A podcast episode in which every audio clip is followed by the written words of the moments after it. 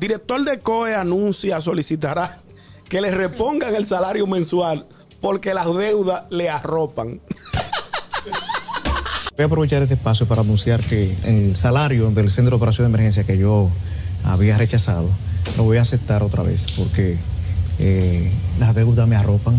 Pero claro que sí. Sí, las deudas me comandante, ¿y arropan. Entonces tengo un cómo carajito usted dice chiquito. eso? Espérate, El espérate. general, pero, Pero no te rías. La noticia, Ese la es el amigo, el amigo, amigo de nosotros. amigo mío. Él lo retiraron con su sueldo de general. Y el presidente, como sabe que él ha hecho un buen trabajo, un de- buen desempeño en el Vamos a COE, dejar su suelo. lo, lo nombró de nuevo en el COE. Entonces, él se emocionó y dijo, no, presidente, no lo Es necesito. honorífico. Di- di- di- Es que- honorífico. di que, ajá, di que- di que el más. ¿Qué sucede? El general tiene siete muchachos Y uno nuevo. y le acaba de nacer un niño. El general no contaba con el aumento de las fórmulas, ñonguito. Ahora las Ya lo económicas sabe. no están viniendo. Ay, dice Joffrey. Generalmente, yo le voy a decir una cosa. Él va Yo pa'l mapa. decía a mi madre que era una vidente, Dios me la tenga donde no se me moje, que el tener no pesa.